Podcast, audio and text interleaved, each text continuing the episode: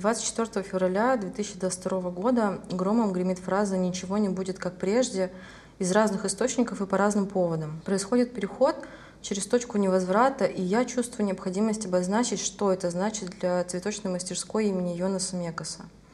Свою личную точку невозврата я прошла с момента получения разрешения от семьи Мекас на ведение деятельности под именем Йонаса в 2019 году.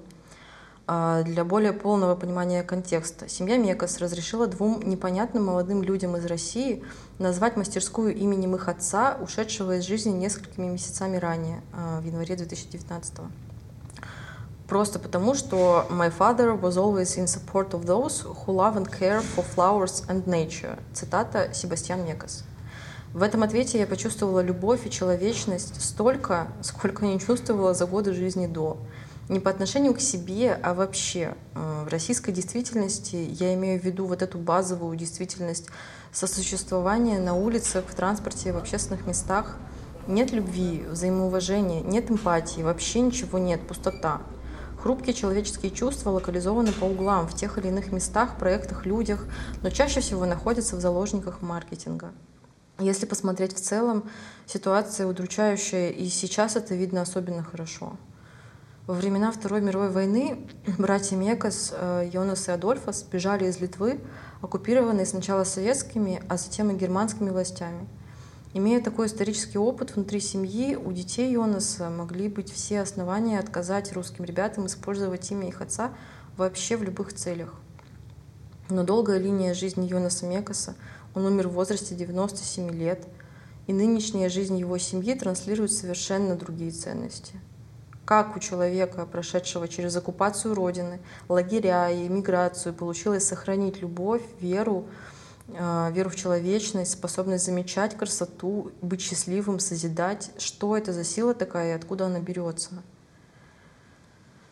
Можно смотреть на исторические пути личности из позиции сравнения себя с опытом других и уклонения в самоуничижение, а можно увидеть в этом другие грани. Нередко феномен возникновения исторических личностей тесно связан со столкновением со страданием на частном или глобальном уровне, и когда знакомишься с таким опытом на дистанции, в кино или тексте, неизменно возникает вопрос, неужели невозможно без страдания и преодоления? На сегодняшний день мой ответ — да, к сожалению, невозможно. В России невозможно. У нас такое темное прошлое, друзья — у нас страна невыросших безответственных детей. В нашей стране нет безусловного понимания, почему война... Это политический подкаст. Это плохо, потому что насилие и агрессия в целом являются частью каждодневного быта, ведь за сто лет никто ничего так и не понял. У нас совершенно нарушены межпоколенческие связи, нет преемственности, нет вообще понимания, что такое взрослеть, как это делается, что для этого нужно. Нужно идти в боль, страдания и личную правду, помогая друг другу через это проходить. Необходимо возделывать навык эмпатии и сочувствия на каждодневном бытовом уровне, потому что у нас его нет как безусловной данности. Те, у кого есть, не могут находиться в обществе дольше N времени без уклона в девиации или суицидальной мысли, потому что сочувствие подразумевает способность реально чувствовать человека — который находится с тобой рядом. И это невыносимо с таким уровнем, уровнем страданий в обществе. И тем, кто остается в России, я хочу прямо и адресно сказать, нам необходимо иметь с этим дело. Необходимо идти на прямой контакт с родными через боль, обиды и страх. Необходимо учиться проговаривать свою боль, а также признавать, что я тоже причиняю равнозначную боль другим. Необходимо учиться по-настоящему раскаиваться, по-настоящему прощать и двигаться дальше. В России не было цивилизованного мира. Так называемое мирное время прошлого было вылеплено на тотальной подмене понятий, фальши и неестественности, и скорее даже противоестественности. И сейчас, что называется, трубу прорвало. Все гнойники выходят наружу. И сейчас, дорогие хрупкие, чувствительные, сознательные люди, есть исторический зазор для того, чтобы все понятое и отрефлексированное за последние 20-30 лет притворить в жизнь, хотя бы попытаться — не для социального статуса, галочки в Инстаграме, денег и прочего. Мы уже имеем опыт, что это плохо работает.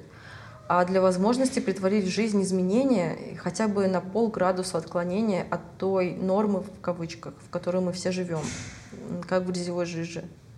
Возвращаясь к точке невозврата и позиции мастерской, я еще расскажу, что мы здесь работаем не с цветами и растениями, а друг с другом в первую очередь. Все три года изобретаем новые формы совместности и сотрудничества. И я хочу сказать, что очертания чего-то здравого начали появляться лишь недавно. Это огромный путь, для которого нет удачного момента, чтобы начать. Либо я это делаю сейчас и каждый день, либо не делаю и все. И в начале этого пути будет тяжело и плохо, потому что придется столкнуться с тем, что есть твоя иллюзия, а что есть твоя реальность, и где во всем этом есть зазоры, и как с ними дальше быть. Иногда в разговорах про дела и занятия люди удивляются, мол, как так, за три года я не стала Рокфеллершей, я ведь занимаюсь бизнесом. А, бизнес с английского переводится как дело, занятие, предприятие. Я выбрала первое определение и три года занимаюсь делом, ценность и важность которого определила самостоятельно, находясь под эффектом человечности, выраженной в паре предложений Себастьяна Мекаса. Вот такой вот бизнес. Россия будет свободной только тогда, когда свободными станем мы. С уважением А и команда мастерской имени Йонаса М.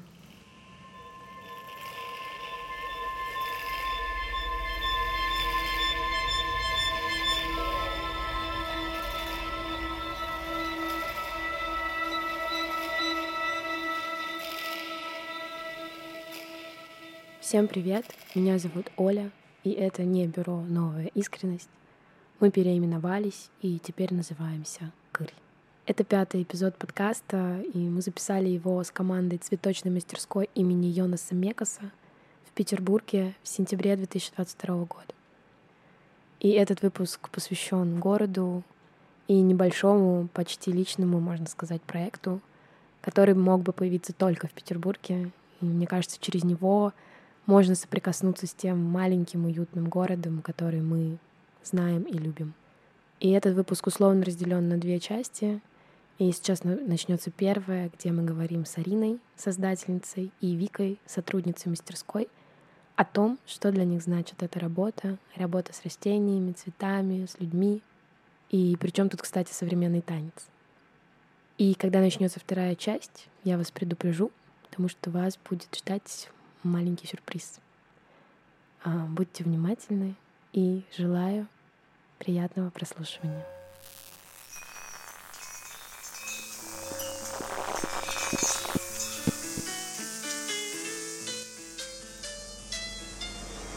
Мастерская она возникла в девятнадцатом году, и она является следствием встречи двух единомышленников. И у нас на сайте в разделе «О нас» э, закреплены принципы, я не знаю, можем мы сейчас зайти почитать или можно так сказать? Ну, лучше своими словами. Своими словами. Они были записаны, э, сидя где-то на, у друзей на кухне или, или может быть, где-то... На, но это вот буквально на коленке были записаны принципы нашей работы. Ну, в том, что их четыре, и они э, со временем имеют свойство только укрепляться. И они очень простые. Там вот что-то про то, что каждый занимается своим делом. Если что-то делаешь, делай это качественно. Про открытость среды э, и открытость нас, и что мы в свою работу включаем всех себя. То есть, несмотря на то, что мы изначально занимаемся, ну, у нас четко определенная ниша, это цветы и растения – но ни у кого из нас не было этого опыта, то есть это не следствие естественного какого-то развития. Сначала я флористка, я этому училась, это все совсем не так. Этого встречаются два человека, которые, сейчас мы будем что-то делать, давай вот с цветами и растениями, давай. Вот. И при этом у нас э, были определены, был определен бэкграунд, у меня э, танец и, собственно, дело. Э, у на настоящий бывшего сооснователя, кино, в смысле съемка, фотография, видеография, что-то вот в эту сторону. И с самого начала мне было важно включить и это. Вот, что мы не просто э, здесь занимаемся торговой точкой, а где-то еще, а мне было важно интеграция вот этого вопрос целостности, вопрос э, того, как э, не переключаться на роли э, из одного места в другое, вопрос того, как э, где находится эта граница между творческим и коммерческим, когда она пересекается, как это соединять вообще. Могу ли я также строить дело, которое вот э, на очень как, как бы понятной территории рынка, экономики российской существует. И вот так все постепенно началось. Вот мы как-то там вот чуть-чуть э, сформировали эти принципы, чуть-чуть начали что-то делать. И в 2020 году произошла пандемия. И там был такой момент, у меня лично, вот опять же такой вот, э, что сейчас я могу только от себя говорить. К сожалению, не знаю, как это происходило с э, другого основателя.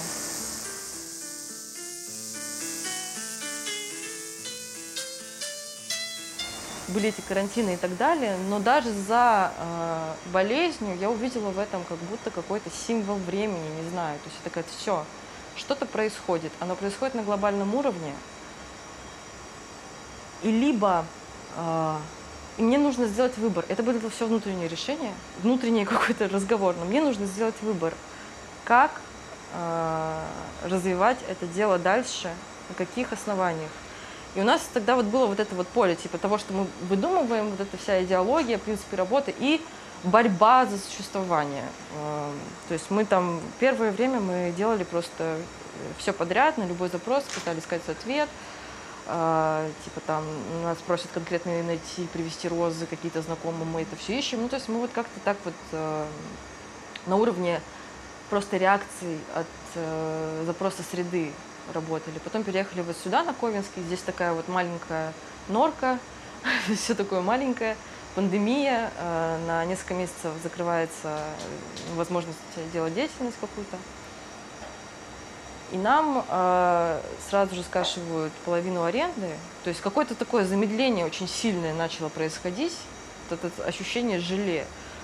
Вот. И здесь вот прям в этом месте на полу были коробки, холодильник не работал мы на картах продолжали как-то что-то здесь думать, как вообще дальше быть. С осени 2020 года в моей жизни появляется слово «риск» как константный. Значит, когда ты, Арина, ну, грубо говоря, или когда мы своими усилиями дойдем до какого-то какой-то масштабной монетизации, а я просто понимаю, что ну, это, это время. Да должно же что-то еще произойти в промежутках. Тебе важна вообще глобальная эта монетизация? Я хочу, знаешь, у меня вот, такая, вот такое устойчивое желание, чтобы работа в мастерской обеспечивала нам базовый доход, чтобы мы э, могли сохранить свой темп работы, интерес, не выгорать, но я из-за этого не рассчитываю на какие-то типа миллионы из разряда, ну вот по 30 хотя бы. 30, 30, 30, 40, это не очень много, это очень немного, и команда большая нам не нужна. То есть, э, и как бы это вполне достижимо. Но есть э, принципиальная разница между тем, когда я организовываю процессы и обеспечиваю это заработок, либо когда эта ответственность делится, потому что ответственность одного — это шиза, и то, о чем я хотела сегодня сказать не сказала. Типа, я иногда шизею от этого, это очень, это очень тяжело. И как бы так каком-то вот в этом молодом новом мире так вообще невозможно. И я хочу, чтобы мы доросли до вот этой вот безусловности коллективного решения, что вот здесь мы зарабатываем себе базовый доход. И когда это решение будет принято всеми, мы так и будем зарабатывать. То есть это не, это не какая-то иллюзия, а просто когда ты для себя это принимаешь, это решение, со временем ты просто работаешь, и в итоге так просто получается, потому что так это и работает. В любой компании другой, когда ты устраиваешься, на тебе компания точно так же зарабатывает, на, тв на твоем ресурсе. Просто ты двигаешься в этой системе координат, и кажется, что, ну, как бы, все за меня кто-то решает. На самом деле ты просто соглашаешься работать на вот эту компанию, и свой ресурс на это отдаешь. И за счет этого прямо и налево. Налево? Налево, да? Направо, я прошу прощения. Я же проверила, прежде чем об этом говорить. Но мне кажется, вот про то, что... себе проверила. То, что я услышала, не знаю, верно ли, э, про ответственность, о которой ты говорила, это вот, наверное, про то, что, чтобы определить точку э, желаемую, которой, которой, бы я хот... которой бы я хотела идти, вот, а, и быть частью проекта, и про понимание того, что вот я непосредственно как бы влияю на результат, я влияю на процесс, и все мои действия, они приводят к вот этой точке. Это не точка, которая типа стабильная, фиксированная, это точка, которая помога, ну, помогает, ну, точка для роста, вот. Я понимаю опасения девчонок, страх, риск, который, ну, вместе с ответственностью приходит. Ну, то есть прям, это, это чувствуется прям телесно. Я вот я посидела, слушаю, понимаю, что я телесно начинаю чувствовать этот вот, типа, о, риск. Типа, вот я чувствую в теле, что это риск. На месте, на котором ты, Оля, сидишь, э, у нас это место было обозначено местом для слез. И, э, короче, это точка пространства, в котором э, чувствуешь себя наиболее безопасно, естественно, пол то справа и слева защита от стеллажа и от э, бюро. Сверху висит монстера, и мы еще включали какую-то музыку, иногда включали холодильник. И просто, ну, находясь в этом э, помещении вот так, было довольно тихо, и там на улице какие-то там люди, что ли, шумы, и это создавало какой-то просто вот возможность чуть меньше паниковать и испытывать стресс, который необходимо для того, чтобы вообще как-то дальше, ну, вообще думать или не думать ни о чем. Вообще мне важна была, до сих пор остается важной способность ничего не делать, ни о чем не думать, просто быть в какой-то момент времени, и в том числе в мастерской, я как-то стараюсь это сохранять и интегрировать, способность просто быть. В общем-то, писать я начала об этом, говорить я начала об этом, о том, что, да, на фоне, на фоне происходящих событий категорически необходимо сместить фокус на вот это вот здесь и сейчас и смотреть, что происходит. Первое время мне казалось вообще, что ну, был какой-то такой хаос и у людей, и в семьях, и не знаю, странное ощущение расхождения в текстурах, как будто люди друг на друга смотрят, но не видят, что у каждого какой-то сбой в матрице. И я такая, господи, как вообще дальше, что делать? Что делать? Эм, кто-то из девочек в команде тоже началась эта штука, мы уезжаем, мы не уезжаем, там. Это политический подкаст. Конкретно внедряется сразу же в виде вот этого хаоса в нашу среду, и там наша вот эта вот маленькая хрупкая комьюнити начинает просто рассыпаться. Вот. Она начинает рассыпаться, э, и именно то наработанная, хрупкая, типа система взаимоотношений друг с другом, которую мы как бы выстраивали, строя и работая с собой как личности каждой из девочек. И вот то, что вот у нас уже получалось находить какой-то язык э, коммуникации и как-то даже видеть возможную перспективу развиваться именно так, именно это молодое, новое, только начинающееся, просто к херам первым же делом просто рушится. У меня включаются как раз-таки все защитные функции в э, адрес именно вот этого молодого. То есть вот как-то я тоже на уровне навязчивой идеи начала просто понимать, что необходимо, если держаться за что-то вообще сейчас в этом мире, то это вот именно за, за, за эти вот зародыши, которые только-только успели появиться. И у нас в том числе. И вот я этим как бы и занималась здесь в мастерской в большей степени. И э, писала, да, а, вот писала про внутренние связи, писала про э, это политический подкаст. Который происходит здесь. И с того момента, кажется, окончательно перестала держаться за людей, как за спасательный плод. И понимаешь, что мне необходимо себя беречь в себе, в первую очередь, вот эти вот ростки, и давать другим возможность выбирать самостоятельно э, свои решения. То есть, да, с одной стороны, у меня появилась моя четкая позиция, которую я декларировала в личных соцсетях сначала, потом понемногу э, в Инстаграме мастерской. Началось это с э, поста такого полупоэтического о том, что... Это политический подкаст. За соседней стенкой, а мы тут как бы ну, мобилизируемся, делаем дела выбираем делать. И второй пост уже более развернутый. И опять же про, про связи, про роль индивидуальности, про роль личности и того, что вот нужно нужно как бы крепнуть. И в основном я обращаюсь к комьюнити чутких, хрупких, молодых, современных людей, которые здесь остаются и которые в том числе уезжают. Но я просто знаю, что отклика сейчас больше от тех, кто остается здесь. Вот. И пока что с иммигрантами странные, странные коммуникации, непонятно. Мы как будто бы вот эта иммиграция, она нас все-таки отдаляет и, и, и не помогает слышать друг друга в должной мере. Можешь рассказать про эти ростки внутри себя?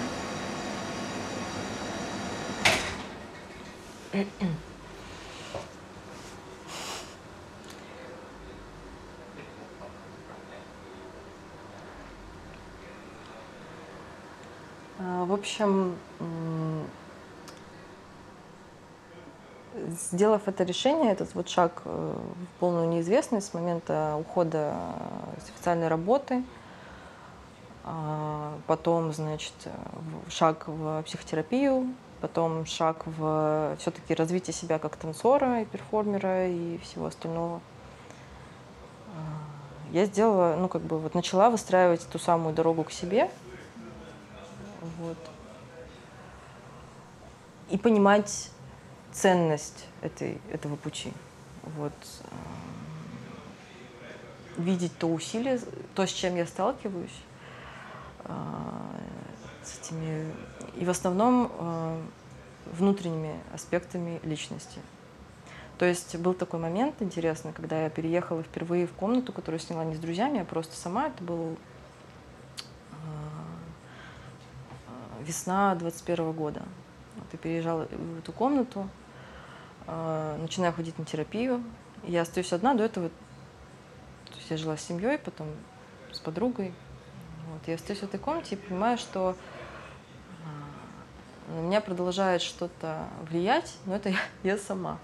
То есть я лежу в этих стенах и понимаю, что вот, вот это вот, э, та удобная позиция, к которой мышление прибегало раньше, типа, мне мешает там вот моя подруга, с которой мы в одной комнате живем, и у меня нет личного пространства, или то, или то, пятое, десятое, то есть миллиард а, вещей, из-за которых я предыдущие годы жизни всегда знала, что мне нужно, но никогда не делала, потому что я вот знаю, а потом есть э, объяснение, почему я, я, я не могу так. То, то семья, то там еще что-то, то это вообще невозможно. Ну, то есть э, целый каскад, который всегда имел конкретное отражение в действительности. Действительность реальна, она материальна. И я такая, ну вот, здесь я вижу эту стену, я не могу идти дальше все очень четко. А тут я лежу в этой комнате и понимаю, ёб твою мать. То есть рядом со мной нет моей мамы, мы уже как бы давно живем раздельно. Рядом со мной там нет моей подруги. И у меня вот уже, пожалуйста, я вам танцую. Вот уже, пожалуйста, есть даже свое дело, бери и делай. А что не так? И все. И начинается прекрасное пике, вот этот вот enter the void, значит, просто.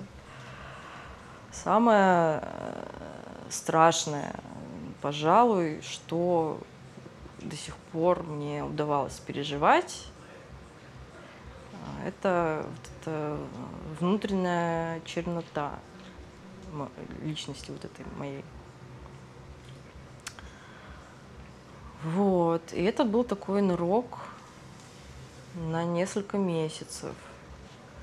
Это действительно очень сильно похоже на падение в эту кроличью нору Алисы я реально не могла измерить ничего. Ну, то есть я не могла оценить масштаб, например, своей личности в пространстве. Меня много, меня мало, я что, я где. И наравне с этим возникали еще какие-то вещи. А, ну, то есть почему я не могу двигаться дальше?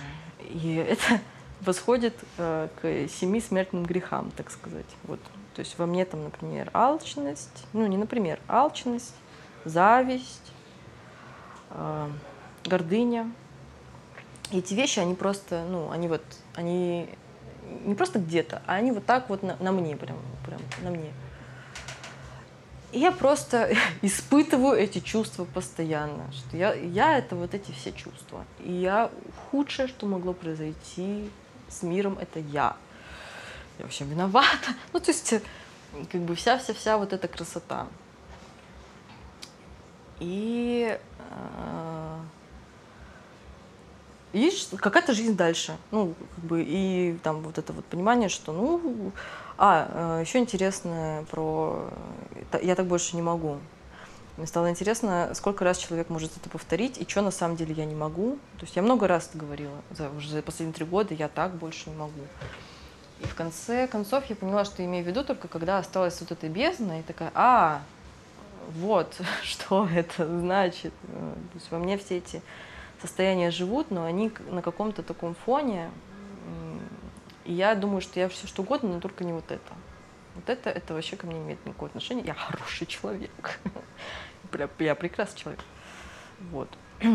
В общем, да, я занырнула вот в эту всю историю, и это было очень странно, очень... Э, короче, сдвиг, сдвиг, сдвиг сознания очень конкретный. Вот, и все перестало быть очень реальным, все стало очень сильно относительным. Вот, и я поняла, что ну, либо где-то здесь, на этой территории, обитает шиза, ну, какая-то конкретная, либо из этого надо найти какой-то выход. А, психотерапевт мне предлагала э, медикаментозное лечение, когда я только попала, но во мне было что-то, что, опять же, э, сказала, что я могу пройти через это так, э, что мне нужно пройти через это так. Мне нужно это увидеть, мне нужно это узнать. Выдержать. То есть все вот это. Да, и тогда, ну, как сказать, вот была у меня такая возможность. Опять же, да, к слову про то, что у кого-то какой-то момент у тебя появляется возможность прожить свою чернуху, а иногда нет. Нет, блядь, это никогда не, не определенный какой-то момент.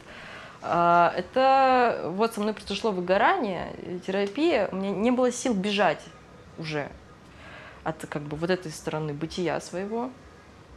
Ковид мне еще помог утвердиться в бессилии вот этом вот, когда просто нет физических никаких сил. И все, и пожалуйста. Эм, да, необходимо все это прожить, понять, вот слово, понять, что это. Не было мне такой возможности, я просто сказала своему партнеру, мы тогда еще работали, но у нас уже были большие проблемы в взаимоотношениях, я просто сказала, я не, я не выхожу на работу сейчас, все, я не выхожу на работу, я не, ну, типа там да, посыпалось сразу ряд процессов посыпалось, очень много затормозилось, очень много, но я такая, все, все, все, все, оно рушится, и я не могу. Вот не могу так. А как я могу, я и не знаю. Вот. И вот в этой кроличьей норе я пробыла, ну, полгода точно. А, очень много написала тогда, что-то. Ну, как-то я все это, да, выжимала из себя постепенно. И что я называю на личном уровне молодыми ростками, я потом, я вынырну из этого рассуждения. А, молодые ростки — это то, что... А, это новые пути, это как раз-таки новые связи. То есть а, все вот это черное, оно существовало каком-то подавленном состоянии, так как будто бы этого нет вообще, но оно всегда есть как часть мира, бытия. Э, как раз таки я, например, живу как хороший человек, и я там, ну, люблю или еще что-то. Я думаю, что вообще ну, все чисто, шито-крыто с моей стороны. А на самом деле у меня двойственные посылы всегда. И эта двойственность вырывается в момент э, конфликта, агрессии, еще чего-то оно всегда врывается, оно всегда находит э, какое-то выражение, а дальше все люди определяют, что с этим каждый в отдельности делает. Это часть нормы общественной становится, это вот у нас семья такая, мы так живем, это вот то или все, и пятое, десятое.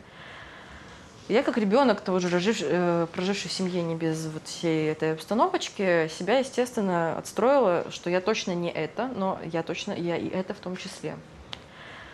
В проекте я как раз провозгласила те принципы, которые считала важными но на практике увидела несоответствие себя же с этими принципами, что я так не умею с людьми общаться, я не умею так жить, я не знаю, что такое равенство, я не знаю, что такое свобода для меня, я не знаю, чего я хочу. То есть каждый занимает место, которое э, для себя сам определил. Я вот прописываю этот принцип, что я, я не знаю, что это такое. Это есть в моей голове, я это написала, я точно знаю, что это важно, я не, не понимаю, что я имею в виду, потому что когда я работаю в деле, я работаю как там, не знаю, четкая какая-то вот как меня научили, как я знаю, как меня научили. Я отучилась в таможенной академии, у меня был, было единственное представление о методах управления. И вот это я сразу начала делать на уровне автоматизма. Вот. И только через вот этот вот, вот нырок, который произошел, и того, как я э, начала это как-то понимать для себя, осознавать, впоследствии э, молодыми ростками я называю все те вещи, которые я прописала, и те связи новые, которые я образовываю для того, чтобы это было выполнимо. Вот, в том числе э, определяю для себя, что такое честность, честная работа, и практикую это, эту честность, честную работу в том числе. И вот э, молодыми ростками я называю то, что я вижу через э, свое дело и команду, которая со мной работает, в виде этих новых связей, которые позволяют нам именно так жить. Их минимум, когда мы по-настоящему можем даже поддержать друг друга. Это, это сложно. Мы очень одинаково размышляем в этой парадигме. То есть вот это все новое, начинающееся мелкое, оно размышляет очень одинаково и, и, и целостно. То есть и, и от этого я делаю вывод, что хотим-то одного и того же все. А чего можешь назвать? Ну вот мира, мира, любви. И, ну, из того, что я обозреваю, спокойной жизни, а, нормальной жизни. А вот это тоже интересно, что такое вот нормальная вот эта жизнь. А, во множестве... О, Вика хочет сказать. Мы можем интегрировать Вику? Мне кажется, что люди еще очень хотят понимания. Угу. Вот эта вот эмпатия, о которой еще очень важно, мне кажется, говорить сейчас, какой-то всеобщей э, эмпатии внутри людей, нашего общества, которая развивается очень локально, только локально это можно как-то продвигать вот, какими-то частными маленькими структурами, вот э, на уровне я-ты, и потом уже и больше. И вот эмпатия — это вот про понимать. Мне кажется, все хотят понимания, чтобы... И я вот недавно встретила женщину случайно, и она мне сказала... Она мне купила сигарету, и она мне сказала, желаю вам любви, а любовь — это так просто. А это главное, чтобы вас понимали. Любовь — это понимание. И вот мне кажется, вот на этом уровне это вот... Вот. Вот, в принципе, мы все тут такие работаем.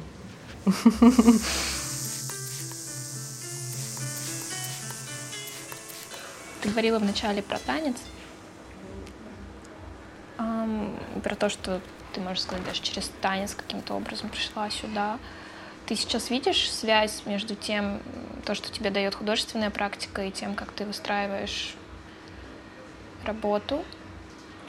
И чем, может быть, растение похоже на тела, и чем работа с растениями может быть похожа на танец? Я с танцевальной лексикой начинала образовывать это дело, и тогда это выглядело больше как поэтический язык, нежели чем какой-то реальный. А потом я пошла в сдвиг, и там как-то села. Танец для меня вышел из территории поэтического, именно в сдвиге я увидела, что люди говорят об этом в прикладном смысле. И я не могу сейчас сказать конкретно, как говорят. В этом есть вся специфика. То есть, э, ну вот как-то объясняют себя через движение. Вот, наверное, так. То есть, ну, как бы у нас какая-то практика, импровизация, каждый садится и, себе, и говорит, что у кого было. То есть первые полтора года никто почти ничего не говорил, но Антон непрерывно э, говорил, ну, предлагал нам эту интенцию. Все начали говорить гораздо больше. Э, в какой-то момент, вот после пандемии, кстати, она повлияла сильно. А после... Это политический подкаст. Так еще сильнее. То есть сейчас, мне кажется, именно это комьюнити, оно, ну для меня, по крайней мере, оно вот, вот эти вот молодые ростки, там они пробились среди всех людей, всех людей, которых я обозревала с самого начала.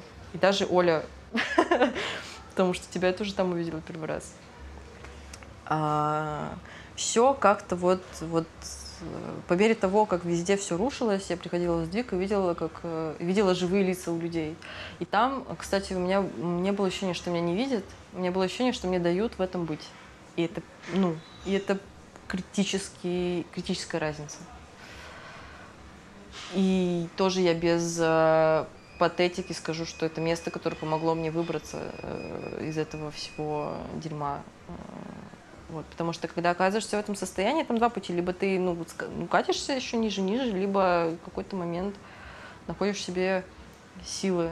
Э, а силы можно найти только через других людей, которые такие, я вижу этот пиздец, я не буду тебе ничего говорить, мы танцуем. А,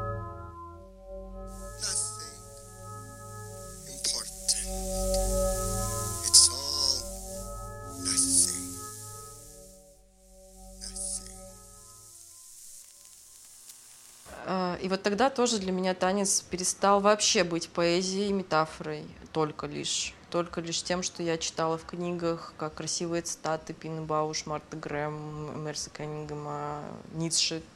У меня до этого был уже этот багажик, а, который меня тоже привел как бы к поиску. А там я такая, а, вы говорите, я удивлялась весь первый год, когда ходила, я не понимала, как можно не удивляться, и все такие, ну да, там, типа, то, все. Вот, из какого места? Я говорю, из места, но там все так неоднозначно, там есть какой-то переход. Вот это вот, то есть люди сидят в кругу и говорят, что есть какой-то там, мы только что потанцевали, и они говорят, есть какой-то там, и вот в этом месте, но там вот если сделать этот шаг туда, то получается, вот ну, там нужно отказаться от известного, и тогда неизвестное, и вот и все такие об этом говорят. Для меня это, бля, рай на земле был с самого начала. Я просто ходила такая, а, что? Что это такое? Первые полгода в сдвиге может быть, даже побольше. Я вообще не понимала, о чем люди разговаривают. Они вроде используют слова, вроде это русский язык, но я сидела и по... вообще не понимала, о чем это. Вот, да. И, и, и тем это интереснее, да, вот это вот. Да, тем это интереснее. Что это множественность явлений. Вот. И как бы, да, и я чем, чем э, дальше начала в этом углубляться, тем больше начала видеть. То есть, когда начинаешь понимать, начинаешь это видеть и дальше. Также я поняла, что остальные люди-то, ну, которые не ходят сдвиг, или, например, ходят, но не продолжили ходить, или там, у которых нет я к тому, что есть люди, которые понимают этот язык, но это язык как раз-таки внутреннего вот этого процесса. То есть понимают те люди, те проекты, которые проходят через какой бы то ни было внутренний процесс. Это уже вот мое исследование, когда я в мир вышла. Так, как теперь адаптироваться здесь? Я у растений научилась процессуальности именно. Гораздо больше, чем в танце, потому что а, в танце люди – вот. А люди там вот это вот все в своих процессах, тра-та-та, ра-та-та. Я имею в виду, растения меня научили вот этому процессу, что оно растет. И вот хоть ты, блядь, убейся, вот ты посадила, и оно растет в том темпе, в котором оно растет. И если я буду каждый день смотреть, подходить, и не, я никак не буду на него влиять. То есть вот и в течение трех лет я ну, вот, нахожусь в этой вегетативной среде, копаюсь в земле, но гораздо больше в этом году, потому что до этого э, Иван больше этим занимался. Ну, короче, момент, когда я начала сама погружаться больше в прикладной аспект нашего дела, мне это очень сильно помогло, в том числе э, восстановиться после всего этого пиздеца, который у меня был до этого. То есть я иногда буквально себя чувствовала, что я на каких-то работах в полях, хотя я пересаживаю там катки в мачтах или еще что-то, таскаю землю или здесь. Я просто вот, вот мое внимание в этой земле, в растениях, и просто от того, что я занимаюсь этой деятельностью, мне хорошо. Мне становится хорошо, и все. Я даже, себе этого не объясняла. Я думаю, что сейчас растения, а, они для меня стали э, то есть, какой-то неартикулированной частью. Я не могу сказать, чем конкретно, но они мне что-то учат. И они постоянно это делают. Эм, Просто вот, вот учат меня быть, учат меня вот, расти, понимать, вот понимать рост.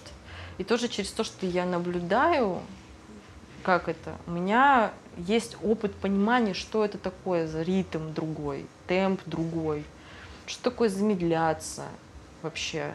Ну, короче, мне нужно было, чтобы у меня был кто-то еще рядом, с кем я обсуждаю вопросы, как двигаться дальше. И Монстера стала для меня э, вот этим э, существом, которое э, ну вот растет, дает новые листы. Типа, я такая, блядь. Это политический подкаст. Пиздец, что делать? Она дает, ну, лист или там просто, ну, как бы живет, она еще меняет положение в течение дня, там, в зависимости от освещения, ну, такое. Ну вот, э, что касается танца, у меня тоже были какой-то такой похожий, наверное, путь вхождения э, через э, какие-то отношения, вот это вот утра утрата отношений и утрата себя, и возвращение к себе. И как-то растения тоже вошли таким... Просто они внедрились потихонечку в мою жизнь. А, незаметно. Я просто поняла, что я с ними, и что я хочу быть с ними, и что мне хорошо. Мне приятно э, смотреть на них, любоваться. То есть э, зачастую я ловила себя на том, что я вот стою 10 минут вот как бы вот возле растения, и вот стою, и мне как бы там хорошо. И с танцем тоже. Мне кажется, такие две области, в которых, э, которые для меня стали местом какого-то, не то что даже спокойствия, а просто вот понимание, что это вот мое. И по поводу там вот этой тел, как я соотношу там себя, да, чему меня учит, э, научил танец, как я могу это с растениями. Ну, то есть танец меня научил какому-то общению, вот прям типа, как общаться с людьми, ну, то есть как я могу с ними разговаривать, а, это прям про танец. И даже не только про то, типа, как я могу описывать танец, а про то, как я вообще могу с людьми взаимодействовать. Потом с растениями я поняла, что из танца я к растениям как-то принесла вот это вот какой-то трепет, но при этом какую-то чувствительность, но при этом понимание того, что это вот оно самостоятельное, а я самостоятельная. И мы как бы, мы живем в разных ритмах, у нас совершенно разные, как бы, скажем, условия существования, потому что я живу вот, вот в социуме с людьми, а растение живет ну, вот в своем ритме, рождается, умирает, и у него выпадают листья, и оно такое все. И вот, вот это вот какое-то внимание, но, но не э, насильственное, вот, не насильственное внимание какое-то, вот, типа прям, прям не насильственно. И, и вот про, про чувствительность, конечно, это вот про нахождение как раз-таки этих сообществ, о которых говорила Арина, э, мне кажется, что люди как будто бы, ну вот находятся как раз-таки на уровне какого-то, вот опять-таки, не знаю, мне очень нравится это слово личный интерес, личный интерес, но когда действительно человек начинает понимать, что вообще ему надо, и вот даже как там не мешаться друг другу, как не делать друг, другому плохо, это понимать, что тебе надо самому. И тогда не, не происходит какое-то вот этого смятения, какого-то недопонимания, а вот именно, что я понимаю, что как, да, не всегда однозначно, не с трудом, это большой путь, но в целом я вот каждый, каждый раз я понимаю, и, соответственно, я, я пытаюсь как бы как-то соотноситься с другим, вот, э, и не наводить вот эту суматоху, вот тоже про растения, что они не наводят суматоху, они не спешат, у них свой ритм, а люди там что-то носятся.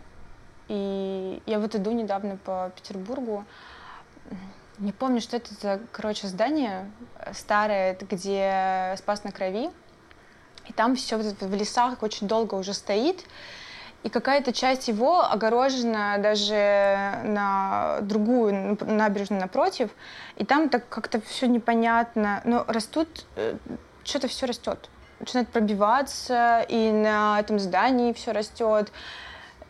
Я думаю, блин, как бы, что вообще надо? У них все хорошо, они все равно вырастут, они все равно продолжат расти, у них все нормально. И вот как будто бы мы должны быть вот в таком состоянии, что все, ну как бы, да, Все происходит, все рушится, все постоянно ломается, но это как бы часть процесса, но как бы все хорошо. Вот как будто бы вот в смысле все хорошо, это когда в этом все хорошо есть все на свете. Вот. Вот и закончилась первая часть. И нужно сказать, что мы а, совместно с цветочной мастерской имени Йонаса Мекаса подготовили небольшой сюрприз для наших слушателей и слушательниц. В течение месяца с момента выпуска этого эпизода вы можете получить в подарок небольшой букет цветов. Для этого посетите мастерскую в Санкт-Петербурге.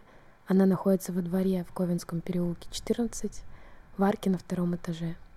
Назовите кодовое слово, это новое название нашего подкаста, «Кырь», и получите букет цветов.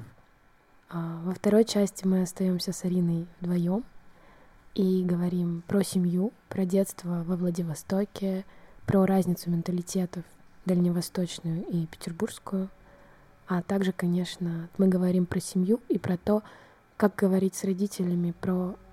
Это политический подкаст. И перед тем, как мы начнем, мне хочется зачитать маленькое стихотворение Йонаса Мекаса —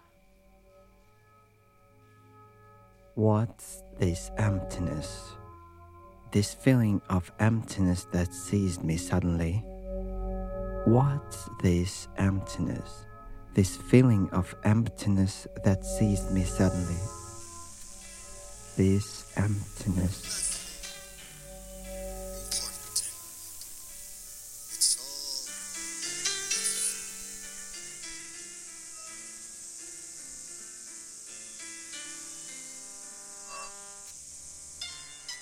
Исследовала тему родства, семьи и что для меня ну, малая родина.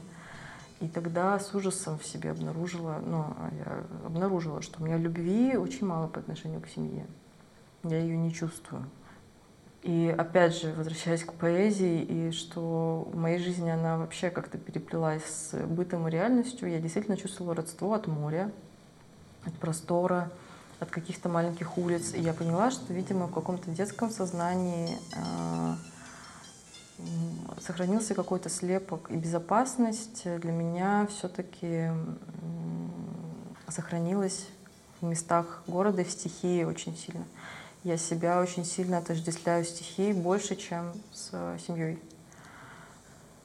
И моя дальневосточная и владивостокская идентичность она именно про вот эту силу, которую я брала ну, действительно от природы. Потому что все люди, которые живут на Дальнем Востоке, и чем дальше туда, Сахалин, и там вот еще дальше, все говорят про эту природу. Потому что, ну, все в разъебе, Владивосток еще хорошо дела с точки зрения инфраструктуры, вот, но, тем не менее, там действительно у тебя выбор невелик, ты либо в природе растворяешься, либо просто в охуях. Я уехала, потому что поняла, что надо двигаться дальше. И Петербург выбрала, с одной стороны, из-за того, что друзья тут жили, но с другой стороны, потому что тут я увидела этот танец, который меня заинтересовал. Меня заинтересовало то, что я увидела в танце. Вот, скорее так. Родились какие-то ощущения. И я такая, ну все, Питер, значит. Но вообще я совершенно вот как бы в стиле все, я поехала, всем пока. Не было какого-то нормально спланированного переезда, ничего нормального, как бы в каких-то рамках нормы установлено не было. И первый, ну вот опять я переезжаю в Петербург, начинаю заниматься делом, то есть фактически я постоянно в помещении или на цветочных базах, то есть я вот такой Петербург узнала, питомники, цветочные базы, пару раз какие-то леса, сам Питер только вот когда я из офиса пункта А в пункт Б, вот так типа, но я в каком-то все еще вот этом движении непонятном, я не, не чувствую Питер, вообще не чувствую какого-то э, перехода э, в начале. А потом карантин, и мы садимся дома, и я такая, ну, бля, я вообще где? Что происходит? Вот. В общем, частота событий была такая большая, что мое вот это вот падение э, бессилие, оно очень ну, было как бы закономерно на самом деле. Вот. Э, честно говоря, с начала этого года я такая, так, Петербург. Что вообще за город? Сейчас вот Петербург уже для меня открывается как локации города. У меня уже постепенно начинаются какие-то взаимоотношения с городом. И я понимаю, что что-то в Петербурге, Петербург что-то мне дает, вот это как раз-таки новое, Пока что условно я эти две идентичности могу разделить, что Владивосток — это такая гагайская натура, типа шутки, смех, делаю колесо, там типа ебать. Какая-то, ну, такая сбалмошная совершенно девчонка. Вот. А в Питере уже вот это вот у меня появилось, вот этот вот темп, вот это я замедлилась и как-то гораздо больше за собой успеваю, чем раньше. При этом я прошла по краю вот этой вот трясины питерского болота и понимаю, за счет чего она строится, как раз-таки из-за вот этого вот. Там вот это болото, не болото, на самом деле это просто тоже договоренность людей, которые переехали в Питер, ища что-то свое, и нашли друг друга, и такие, ну все, так оно и будет. И, и оно как-то и есть, и нет, и вот, вот тоже как-то тяжело, тяжело двигаться там, типа, может мы сегодня, а нет, мы сегодня еще подождем, а может мы завтра, а ну там как с карта ляжет, то есть там слишком много этого какого-то внешнего мешать для меня, мне было невозможно. Я нет, где-то же должна быть моя воля какая-то, не просто, ну, дождь и все, пиздец, а как бы, ну, в Владивостоке там, понимаете, там как-то там реально, ну, нет никаких вопросов. Ты выходишь э, зимой в этих вот... Э, у нас дом на самой высокой сопке на районе лед, гололедица, эти морской, это стихийный ветер, он тебя хуячит, прибивает к домофону, ты идешь в школу в стиле. Чтобы отменили школу, это ну совсем, когда действительно блокируются дороги, когда там КАМАЗ может упасть из гололедицы, вот это да. Или там вот э, ледяной дождь был в 2020 году, впервые феномен в истории вообще России, кажется, ледяной дождь зафиксированы, по крайней мере. Ну, вот так вот все. Все сначала полилось, потом все заморозилось, потом все начало хуячиться, типа деревья падают. Я такая, ну вот да, и там как-то вот такая закалочка у людей, в принципе, относительно природных явлений. Э, в Питере для меня ветер не такой сильный, для меня даже дождь не такой страшный, и, ну, пасмурно, да, неприятно, но и это тоже поправимо. Мне кажется, вот здесь как бы дальневосточная идентичность очень помогает э, питерской не стать совсем вот, вот совсем куда-то пойти. Да, а именно вот двигаться и развиваться и дальше. Именно вот потому, что мне нужно это развитие, и, как я сказала, мне очень важно, чтобы чувствовался воздух между людьми, и вот это движение, и чтобы вот это обновление происходило постоянно, на самом деле. Вот. И это вот какая-то штука, которая сейчас а, мной движет, и она прям мне очень нравится. Вот. В Владивостоке у меня было очень много энергии, ну и в людях она тоже есть, но там гораздо сложнее. То есть Питер дает... Ну, мастерская вот в таком виде, она бы никогда в Владивостоке не могла быть чисто по экономическим соображениям. Там люди просто не имеют возможности так жить, не, не имеют возможности там вписаться за 6 тысяч где-то как-то что-то, взять паузу вообще. Вот мне кажется, Питер в этом выигрывает очень сильно. Э, город, который позволяет тебе э, как-то встать на паузу и еще как-то ну, не совсем как-то скатиться, а все еще посещать какие-то места за какие-то донейшн. Ну, то есть понимаешь, что ты еще часть чего-то, несмотря на то, что ты вот в этой вот какой-то жижице немножко. Когда мы с тобой разговаривали первый раз, а, мы вывели такую штуку, ты сказала такую классную фразу, что типа пока ты растешь, ты уже настолько травмирован от жизни здесь, что у тебя уже автоматически включаются такие сильные защиты, сильный вот этот кокон образуется. И сейчас ты сказала про вот эту девочку, которая ходит колесом и так далее. Ты можешь как-то вот эту, про эту девочку рассказать? Потому что вот э, какая-то внешняя проявленность и какая-то склонность там, быть яркой, взрывной и так далее, но при этом внутри-то ты была закрытая очень, да, и как бы вот эта энергия копилась, и в чем она выражалась, и какие, какое самое большое сопротивление ты встречала там? Это вот как раз-таки та история, в чем мне лично помогла терапия, а, в смысле признать наличие той части личности, которая в коконе. Потому что мне казалось, что я пиздец открытая очень. Ну, всегда. Я вела себя так. Скорее так, я вела себя как открытая. Вот. Это, мне кажется, может быть понятно вообще многим людям. Я вела себя как открытая. И я не помнила, да, детство свое особо, оно только вспышками все время у меня мигало до тех пор, пока вот не пошла к психологу. И очень хорошо я к ней попала. Она... Мы заходили за какие-то темы, на которые я не могла э, вербально дать ответ.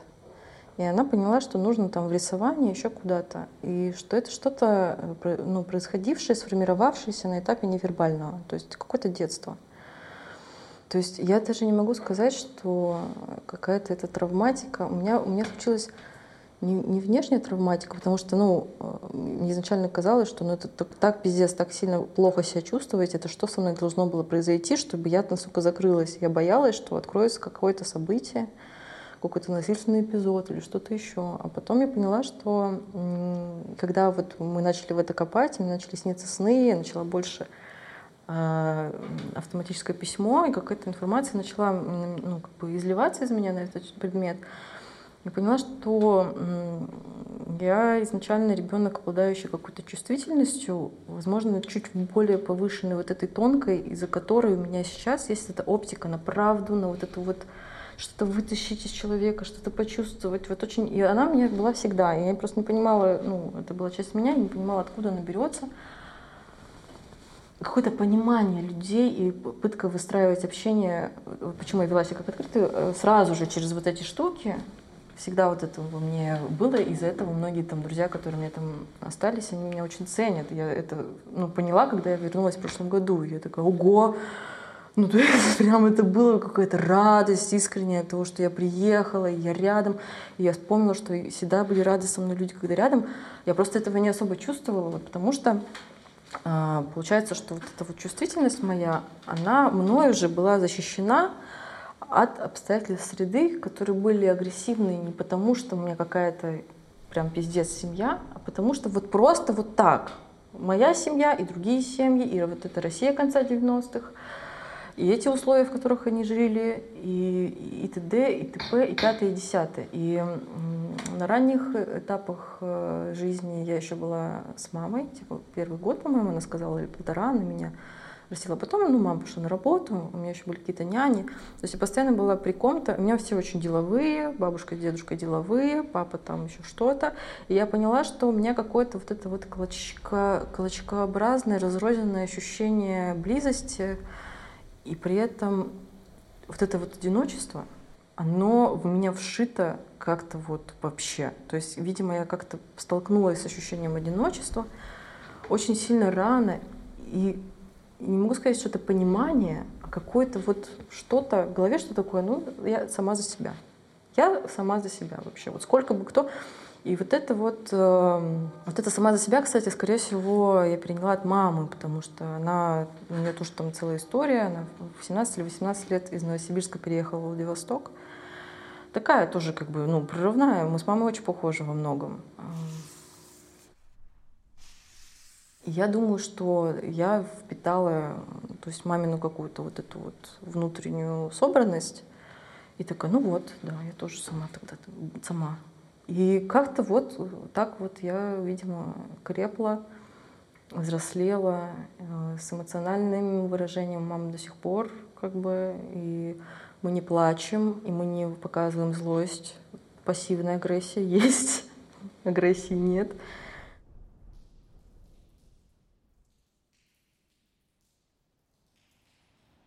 Кокон у меня распаковывался только в любви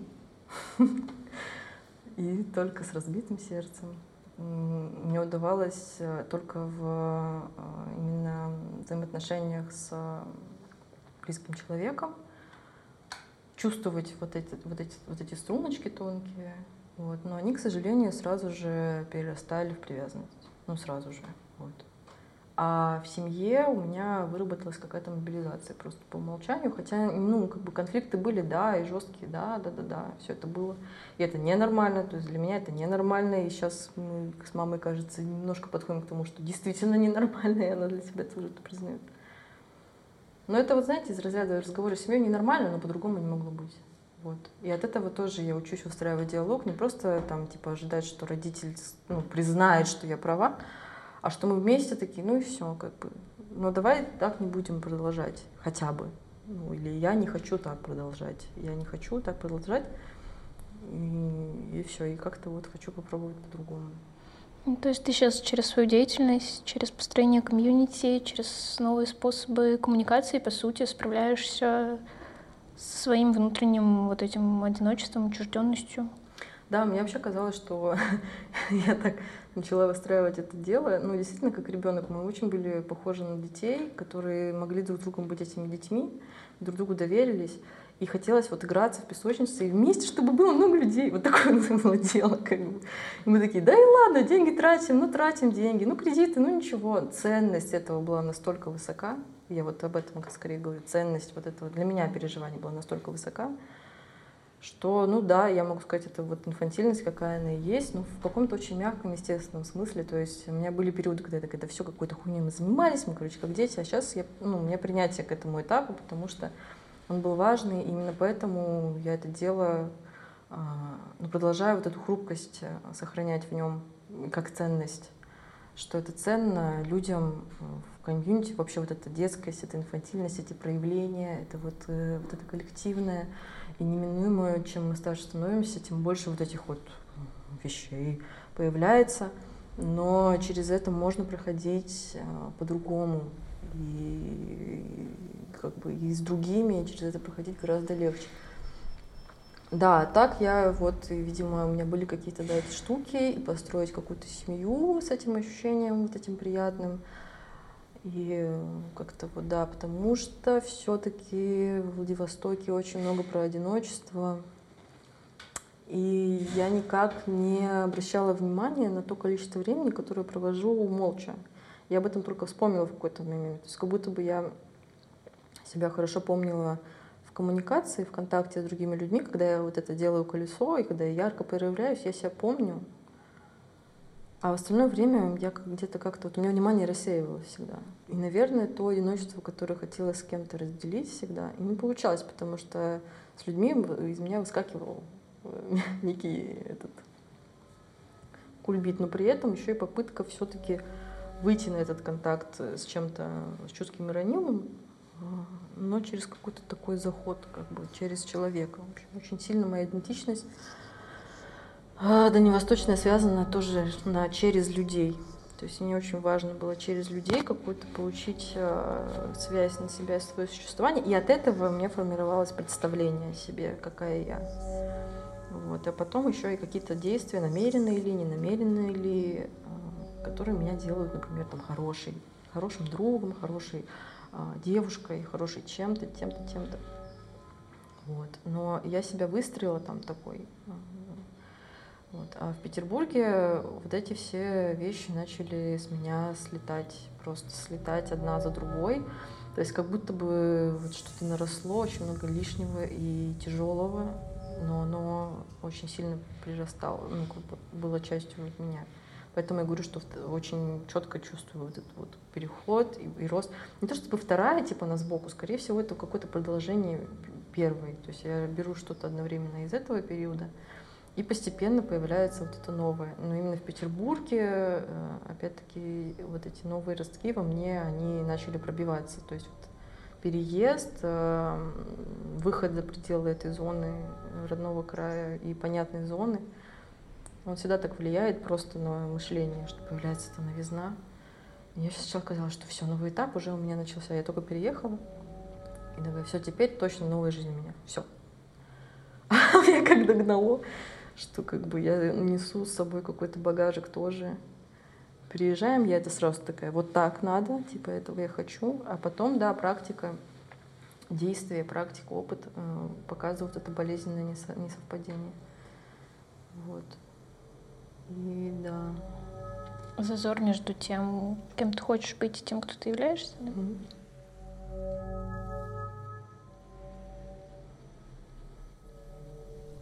Как твои родители к Это политический подкаст. Относятся? Ну, папа у меня поставил букву Z на аватарку.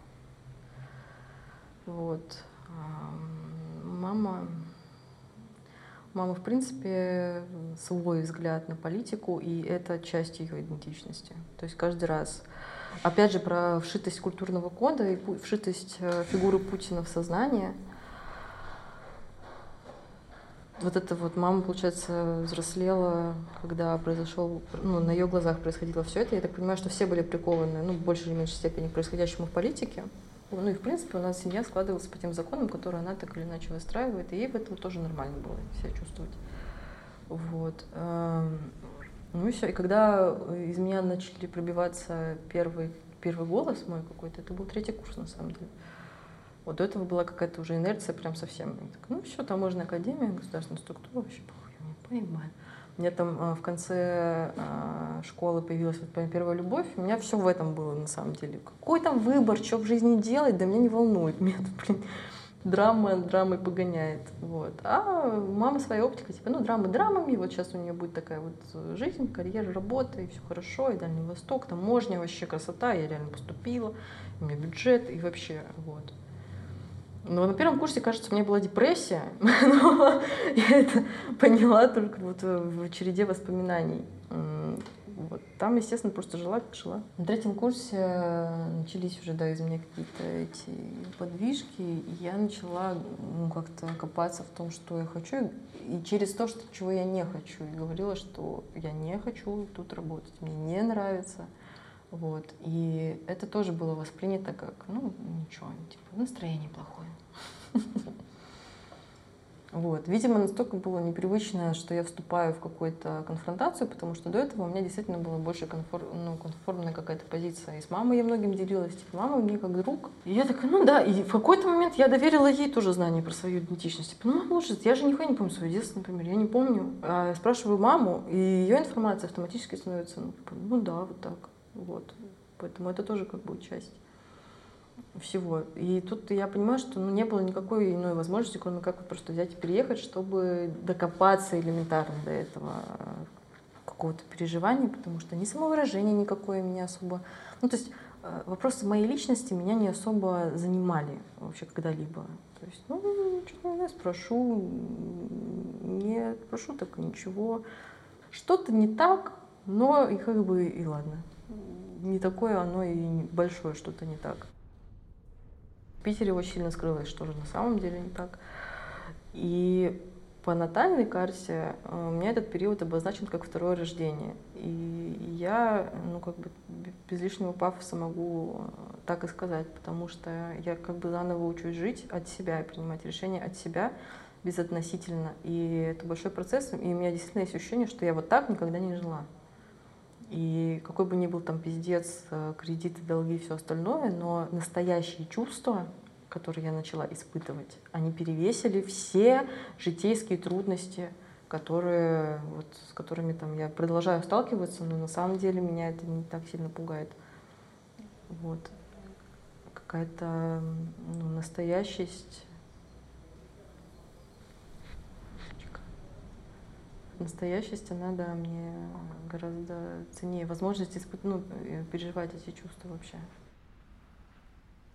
Да, про позицию в семье. Ну, короче, я думаю так. Бабушка с дедушкой точно говорят э, лозунгами телевизора, сто процентов. Ну, то есть я это уже видела в общих чатах, я даже не буду туда копать. Ну, как бы я не буду подстраиваться, ну, не знаю. Вот опять мне не нравится, вот я еду домой, и мне, блин, надо вот с кем я как общаюсь. Вот нет такой расслабленности там. С папой, вообще посмотрим. С папой я хочу сразу как-то его, э, ну, как-то, а, как это, обезоружить э, выходом на личную территорию. Мне с ним лично очень важно пообщаться. И я знаю, что папа у меня очень чуткий, чувственный, добрый человек. Вот он такой. Папа, по, вот папа был именно тем человеком, который, когда я сказала, что иду на психотерапию, он такой, он мне говорит, главное, будь честным. Папа мне говорит. Мама такая, типа, да, эти психотерапевты, да кто может знать. Э, мама просто противоречия, обожаю парадоксы мамы. Типа никто не имеет права тебе говорить, как жить, говорит моя мама. И подразумевает, подразумевает под этим никто, кроме меня. Вот.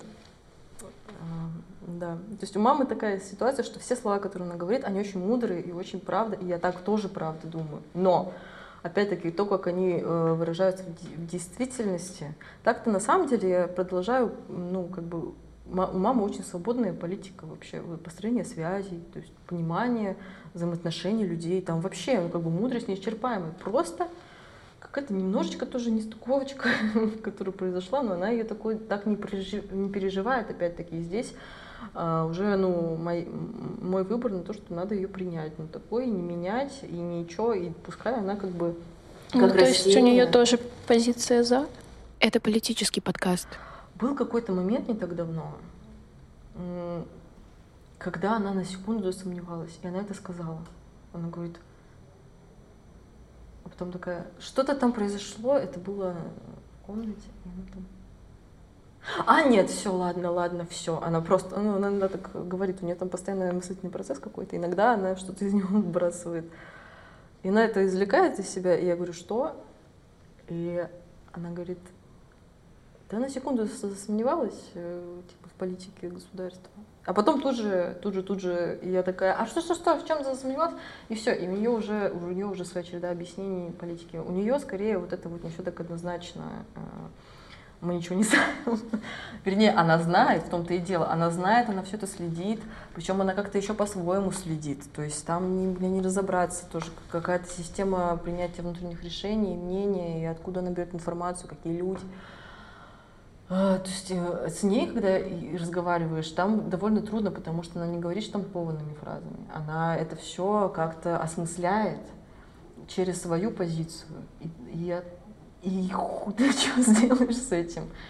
У нее есть, э, по крайней мере, объяснение, я просто его не слушала. А у нее есть свое объяснение происходящему, и я с ней разговариваю. Это политический подкаст. Э, именно с территории личностного. Мне кажется, вообще моя, ну вот, э, моя как бы идентичность в связи со связью с мамой, она только вот такой могла быть. Типа все внешние границы были продиктованы ей, ну и моим как бы согласием с ней изначально. Я могу ей противостоять только через этот личностный какой-то трансформационный переворот, который затрагивает ее просто в разговоре. То есть, когда я по-настоящему могу ей сопереживать, она расслабляется. То есть я могу с мамой выстраивать контакт только через настоящее чувство. Типа моя позиция с ней, например, только через настоящесть чувств. То есть пока, например, даже я говорила с ней в Владивостоке до переезда. Из того, что ты рассказываешь, слышно, что и твоя мама, и твой отец вполне реальные живые люди, чувственные, интеллектуальные и так далее. И у тебя с ними, ну, все равно есть какой-то контакт, ты их видишь как таких людей, есть. то есть, да, то есть там не совсем все мертвое. Как ты связываешь то, что они живые мыслящие люди, но при этом то, что они поддерживают это политический подкаст. Что это для тебя?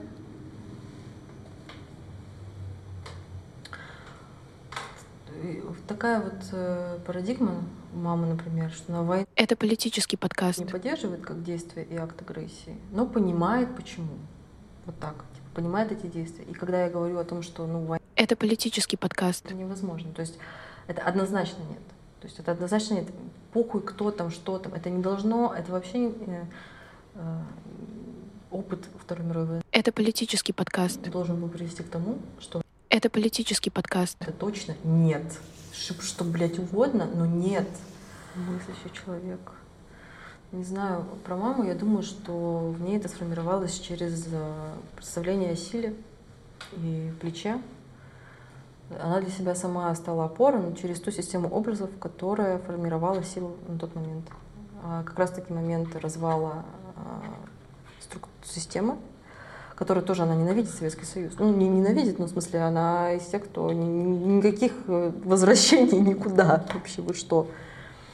Вот. Но при этом, на мой взгляд, да, сильно на нее повлияли все события. Она знает э, практически там все референдумы, заседания, все смены Горбачева, Ельцина, как появился Путин. То есть она как-то по-своему это отслеживала.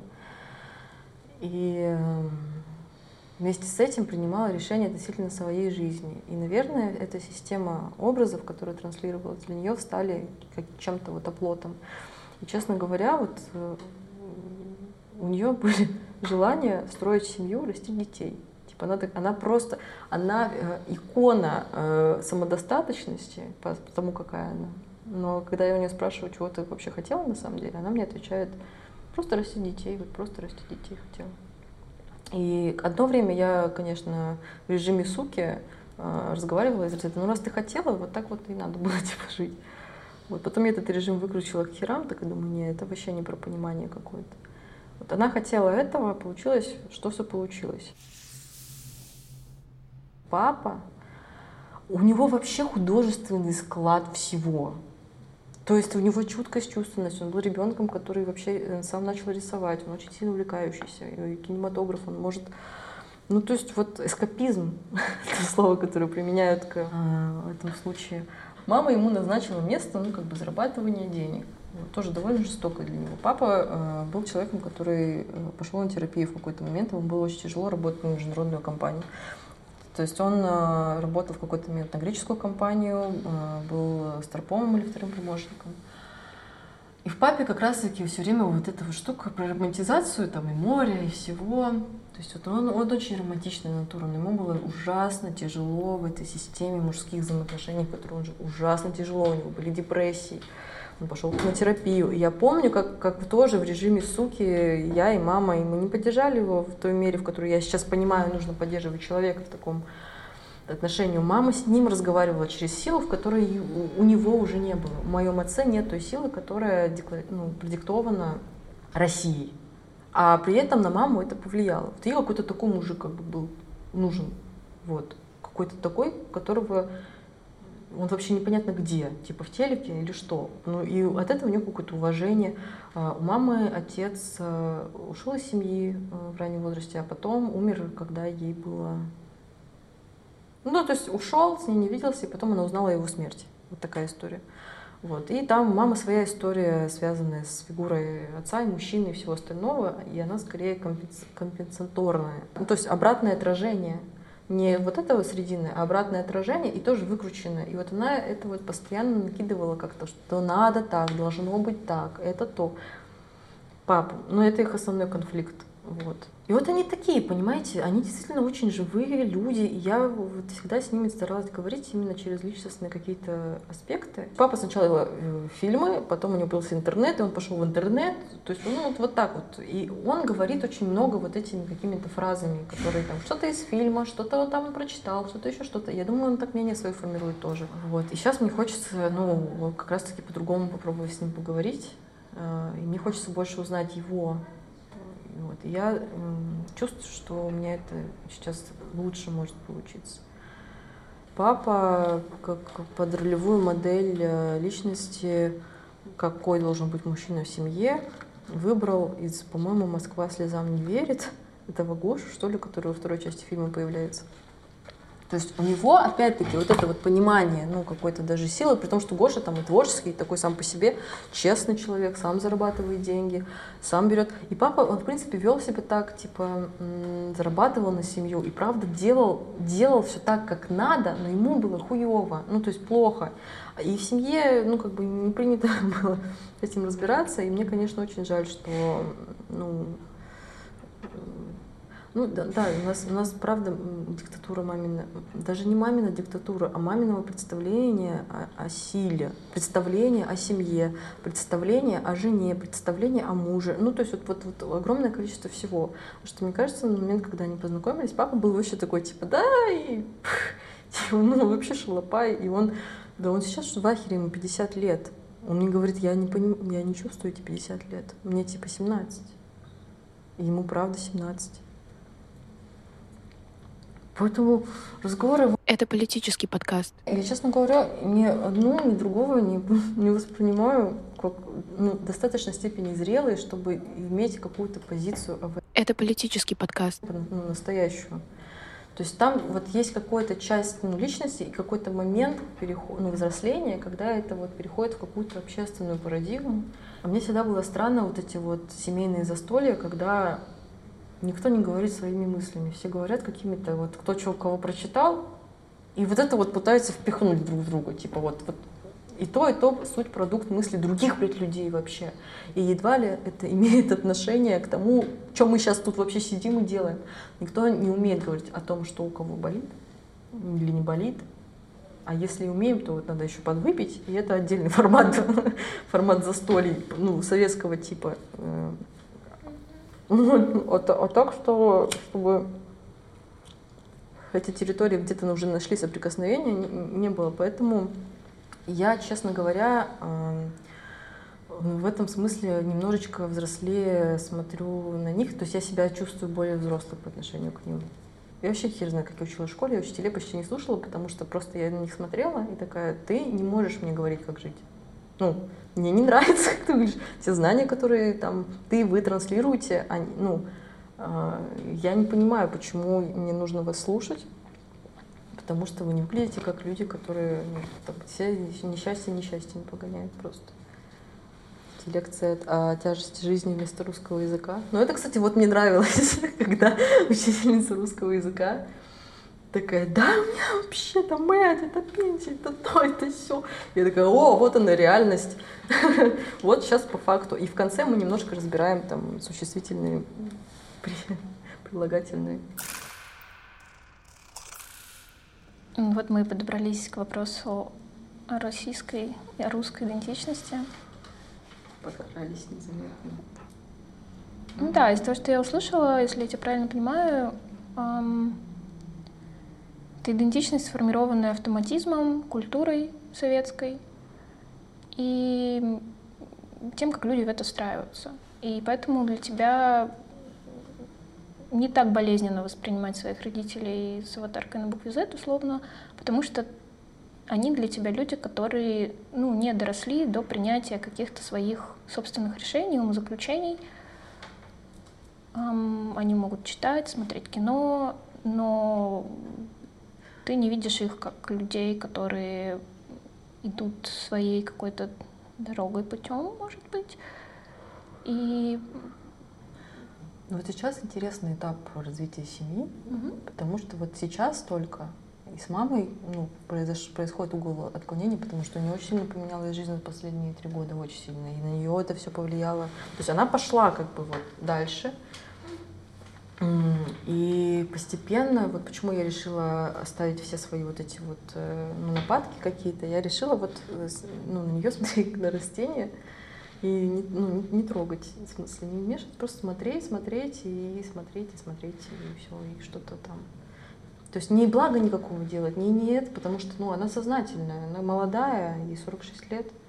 Все она вообще я верю, что все будет супер у нее, и просто все эти штуки из нее постепенно изживаются. Вот. Какие-то страхи тоже вообще ну, дурацкие. Ну, то есть там все как бы постепенно. С папой интересно. Сейчас будет узнать, что это такое, смогу ли я по-взрослому от себя, там, например, с ним поговорить. Хотя с ним я всегда по-взрослому говорила, и с папой это интересно работало, потому что папа, из-за того, что он очень искренний, он такой всегда, блин, да, я об этом тоже не задумывалась. Он так всегда реагировал. То есть, если мама вступала в интеллектуальную конфронтацию или наоборот, в интеллектуальную какую-то штуку, то папа такой, блин, да, дочь, вот это ты, конечно, говоришь, да. Вот это, конечно, интересная мысль. Я такая, Спасибо, мне типа 15 лет. А что для тебя во всем этом контексте значит быть русской сейчас?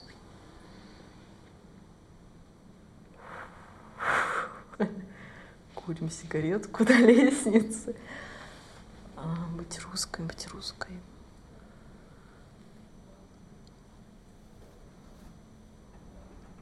Буду на этот вопрос отвечать прямо сейчас, потому что в повседневности у меня его нет. Но я русская. То есть я русская точно. Почему я себя так чувствую? Как-то мне интересно. Вот живой интерес. Я была в Азии, была на Мальте из европейских стран единственной. Каждый раз, когда я была за этими за границами, я себя чувствовала очень четко туристом. И у меня никогда не рождался интерес. То есть я смотрела, я обозревала все. Так, блин, да, интересно. Но у меня не было какого-то такого момента, что ну вот это все перечеркиваю, и я вот сейчас хочу сюда. Я как-то четко поняла, что а, каждая нация решает свои задачи, свои вопросы какие-то, связанные с их историей. И эм, мне интересно, вот для меня быть русской, э, э, ну вот я русская, потому что мне действительно интересна а, история этой страны, людей, которые здесь живут. И мне кажется, это вообще единственный способ узнать, кто я, через вот этот вот именно а, через Россию как страну, через а, русскую и российскую культуру, через то, что в меня входит, что не входит. Неважно, вот сейчас про формирование позиций, как вот в чем я огромную остроту чувствую, это вот понимать, что я русская, я живу на этой территории, у меня есть свое мнение, у меня есть свое слово, а, которое в том числе сформировано, то есть это имеет историческую продолжительность, что я не просто там как-то вот где-то перемещаюсь и как-то э, кусками, а нет, я себя вот вспоминаю, помню, копаюсь вот это вот в себе, что-то раскапываю, хочу увидеть эту продолжительность, хочу э, иметь свое я не только в, как индивидуальность, но еще и в историческом контексте. И это понимание сейчас я э, вот, в том числе, да, у Мардашвили его влияние на меня. Он там описывает четко вот эти советские вещи. Меня это врезалось сильнее, чем... Хотя до этого я читала э, греческую философию чуть-чуть, вот этот потом Аристотель, там потом Ницше. Ну, то есть я скакала по каким-то именам на слуху, ну, вот, которые читали люди. Но врезался в меня именно вот этот вот человек, который такой, давайте вот то, что вот есть, и вот и он вот эту философскую мысль как-то вот так вот встраивает на примерах всего этого контекста. И я такая, о, как понятно, как мне понятно, о чем, о чем речь. Вот. И я не чувствую, что я также могу ну, как бы на сегодняшнем этапе с другими странами, а, с историями других стран взаимодействовать.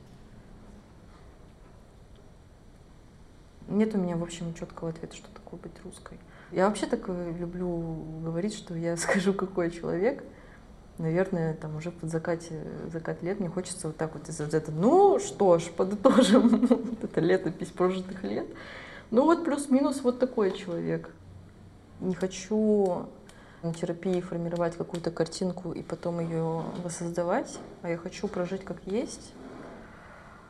Ну, пронеся вот эти какие-то вещи, которые мне важны изначально, и посмотреть, что в связи, в связи с этим, потому что, слава богу, э, у меня уходит вот эта вот бинарность мира на плохой человек, хороший человек, вот.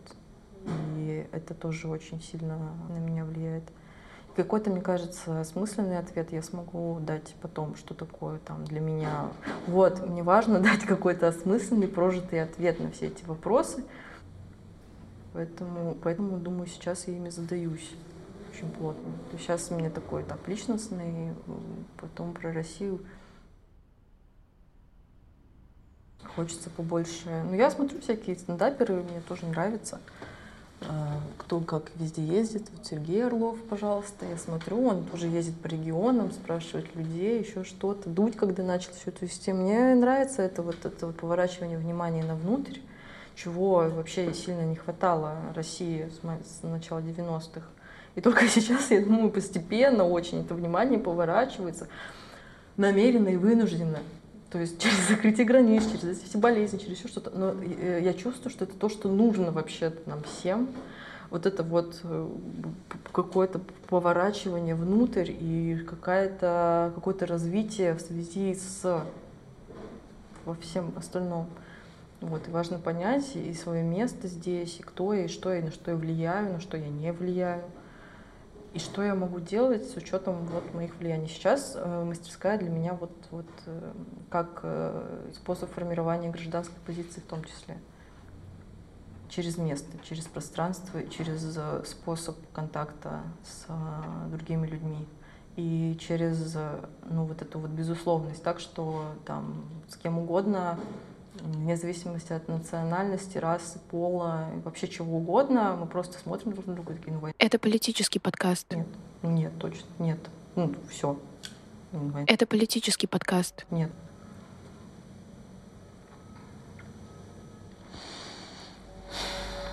Зачитаешь?